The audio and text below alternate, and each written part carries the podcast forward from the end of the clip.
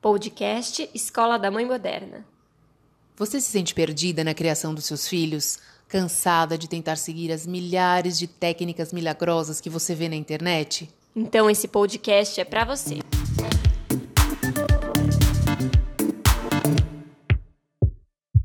Olá, Mãe Moderna. Oi, Tati. Hoje a gente vai falar sobre a cobrança e autocobrança em relação à perfeição na maternidade. É um tema que a gente escuta bastante, é um tema que tira o sono de muitas mães, é um tema que deixa muitas pessoas desconfortáveis e eu acho que é importante a gente falar sobre isso. Para começar, eu gostaria de definir a palavra perfeição para que a gente possa entender um pouquinho o que, que isso significa. A palavra perfeição, ela é um substantivo feminino e ela significa o nível mais alto numa escala de valores. É o grau mais alto de uma virtude, é um trabalho de cuidado extremo, são pessoas sem defeito. É, na teologia, por exemplo, eles falam que é um estado, uma condição de quem está livre de pecados. E aí, será que a maternidade se encaixa na definição de perfeição? Totalmente, Bárbara. Esse conceito de essa autocobrança, ela já vem junto quando a gente já descobre que está grávida. Já começa essa cobrança porque durante a gestação a gente já se é, se coloca numa posição, eu tenho que me alimentar, eu tenho que ter uma vida saudável, ai, eu não posso me estressar. Então a maternidade ela já traz uh, junto com ela esse pacotinho aí, essa caixa que a gente carrega o tempo inteiro, mas cabe a nós deixá-la um pouco mais leve ou mais pesada, mas que ela vai existir é fato, sempre vai estar junto com a gente porque a mãe ela se sente responsável se sente responsável pela felicidade, pelo bem-estar do filho, e a gente até pode depois abrir um pouco mais essa discussão lá para frente, né? O quanto realmente cabe a nós esse essa tarefa.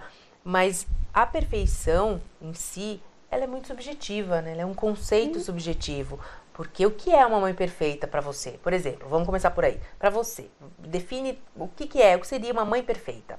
Bom, para mim, mãe perfeita é aquela que dá o seu melhor, é aquela que, dentro das possibilidades, está presente na criação dos filhos e essa presença pode ser de 10 minutos, mas que tem uma qualidade de presença muito importante.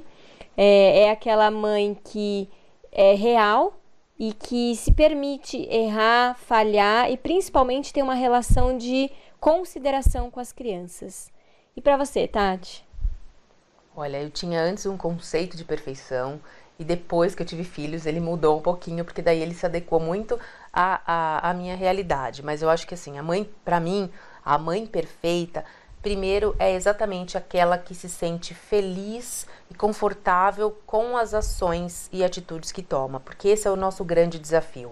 A gente toma decisões e faz algumas coisas sempre pensando em acertar. É fato que uma mãe, 100% das vezes, tem uma intenção positiva, mas a gente não acerta 100% das vezes. Então, acho que a mãe perfeita realmente é aquela que está tranquila e feliz com as decisões que toma isso pode ser utópico, mas não é, porque eu acho que é um exercício. A gente no dia a dia cada vez aprende um pouquinho mais, se a gente estiver predisposta a esse a seguir esse modelo. Olha, eu tomei essa decisão, não saiu exatamente como eu queria, não era, eu tinha uma expectativa, mas não saiu, mas eu tomei essa decisão baseada naquilo que eu acreditava, no que eu sentia, no meu coração, naquilo que eu achava que estava certo para mim.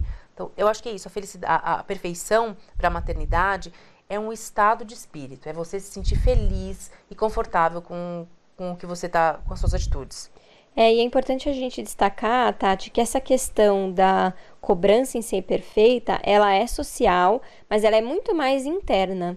É uma questão que a gente precisa estar atento, a gente precisa discutir, porque não existe a maternidade perfeita.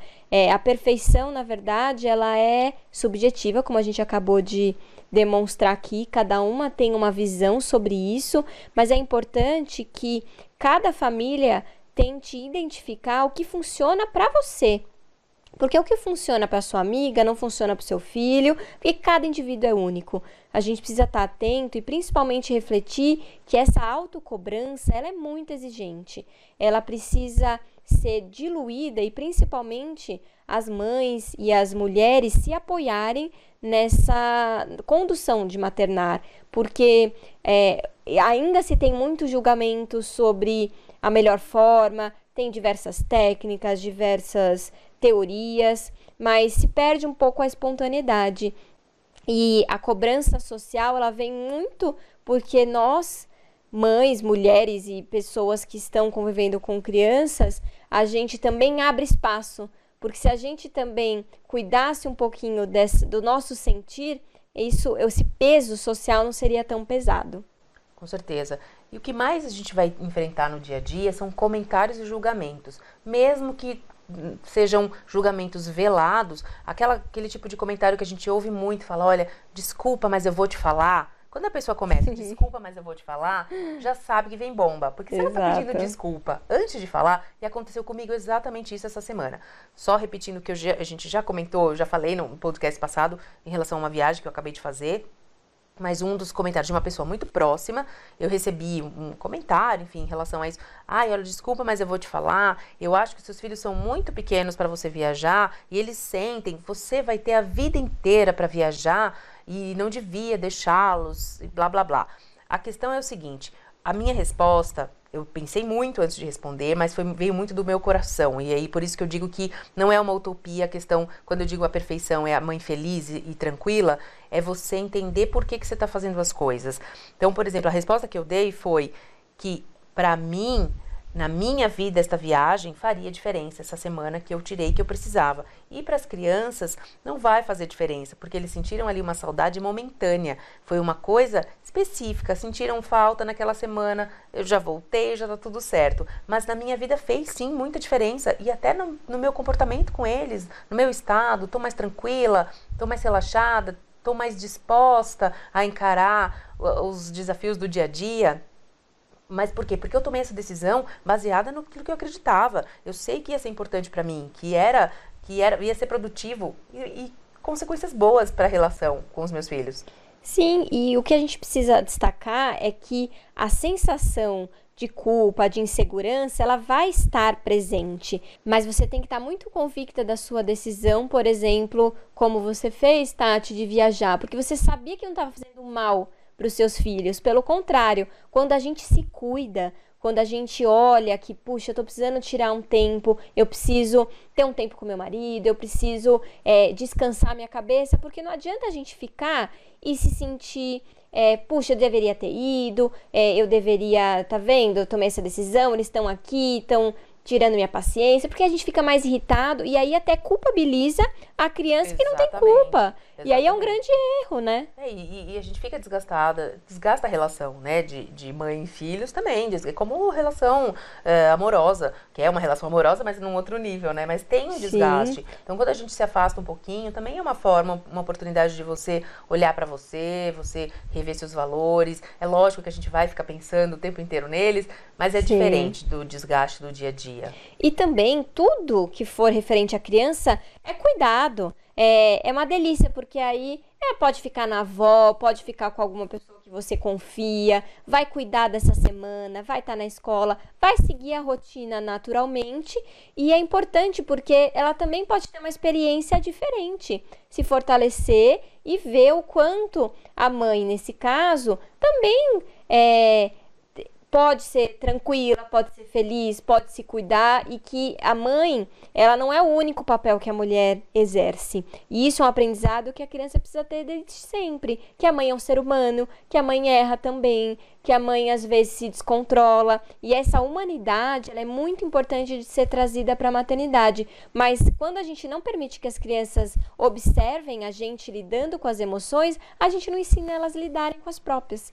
Então essa humanidade é muito importante. É, e, é, e é legal destacar o seguinte: a questão da humanidade, quando a gente fala, é, é muito pior para uma criança perceber a consequência da, de uma irritação, por exemplo, do que todo esse processo. Porque uma vez que a gente divide, olha, tô ficando nervosa, não tô gostando, isso não vai ser legal, você não tá conduzindo isso de uma forma boa, eu não tô, eu não tô contente. A gente vai falando e vai mostrando esse lado, essa vulnerabilidade. Sim. Agora, se a gente for segurando e querendo mostrar, uma hora isso explode. É muito pior a gente ter uma, uma explosão e aí a criança fica sem entender o, de onde vem essa, essa emoção toda ao invés de construindo e mostrando, ou melhor, desconstruindo uma sensação para que a criança entenda o processo até chegar nesse momento. Pois é, a criança ela observa como a gente reage, então a gente precisa trazer essa tranquilidade e mostrar como a gente pode lidar de uma maneira mais saudável com situações adversas ou com decisões que são importantes para serem tomadas.